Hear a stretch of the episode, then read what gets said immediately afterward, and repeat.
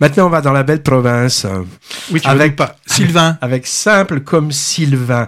On aime bien le cinéma québécois. Enfin, moi, j'aime bien, mais il est pas si courant que ça hein, sur nos écrans. On pense bien sûr aux comédies satiriques de Denis Arcan, les invasions barbares, le déclin de l'Empire américain, tout ça. Mais c'est pas tout jeune. Hein.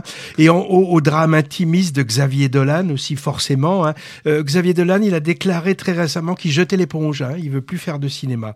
Il y a aussi Jean-Marc Vallée et son mémorable Crazy, mais il est mort il y a quelques années. Et puis encore Denis Villeneuve, qui a maintenant plutôt une carrière américaine avec des blockbusters de science-fiction, euh, Blade Runner 2, Dune et bientôt Dune 2. Mais ensuite, euh, eh ben ensuite, on a une femme cinéaste qui s'appelle Monia Chokri, dont j'ai découvert récemment la, la, courte filmographie, en commençant par son troisième et dernier long métrage, donc simple comme Sylvain, qui était présenté dans la section Un certain regard à Cannes cette année, ou la quinzaine de cinéastes, je sais plus. Alors, le personnage central du film, c'est Sonia, prof euh, à la vie confortable, mais qui plafonne un peu dans sa carrière universitaire, en couple routinier avec Xavier, et qui va voir sa vie bouleversée lorsqu'elle croise un ouvrier du bâtiment engagé pour rénover leur maison de campagne. C'est le Sylvain du titre. Hein. Alors beau gosse, euh, rustique, euh, mi-cowboy, mi-homme des bois, l'archétype du fantasme euh, bûcheron canadien. Et bon, il n'est pas bûcheron, il est charpentier. On devine la suite. Bon, et la suite, moi j'ai trouvé vraiment drôle. Hein jouant beaucoup sur les contrastes de classe en particulier.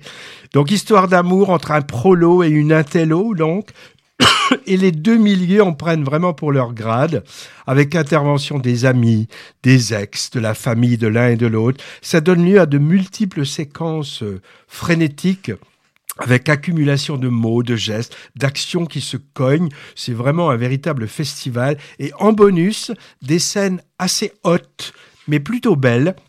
Un mélange de crudité et de pudeur, pas si commun au cinéma.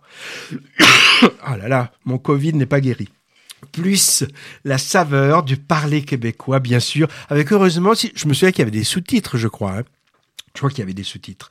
Référence oblige, ça donne un mélange assez explosif de Denis Arcan pour la satire de la bourgeoisie intello-québécoise et de Xavier Dolan pour le côté exacerbation des sentiments.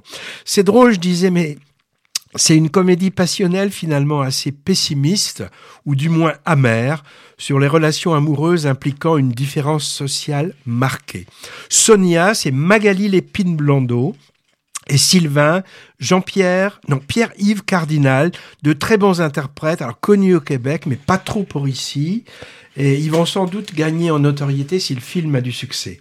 Alors d'abord actrice, en particulier chez Xavier Dolan, dont elle est plutôt proche.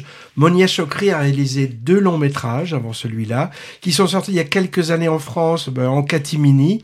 Alors elle les a présentés il y a un mois au FIFIB, le Festival du film de Bordeaux.